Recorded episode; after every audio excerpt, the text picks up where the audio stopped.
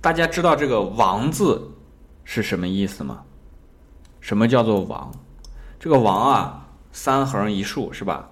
这个“王”字的意思呢，本意就是说，上面那一横是天，下面那一横是地，中间那一横是人，这是天地人这三者都通的，这就是“王”。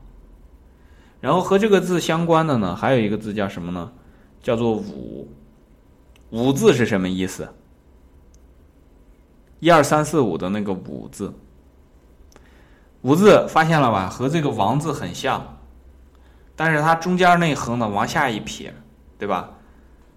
到了中间这个往下一撇，这个五字就是天地交化的意思。天地交化谓之武，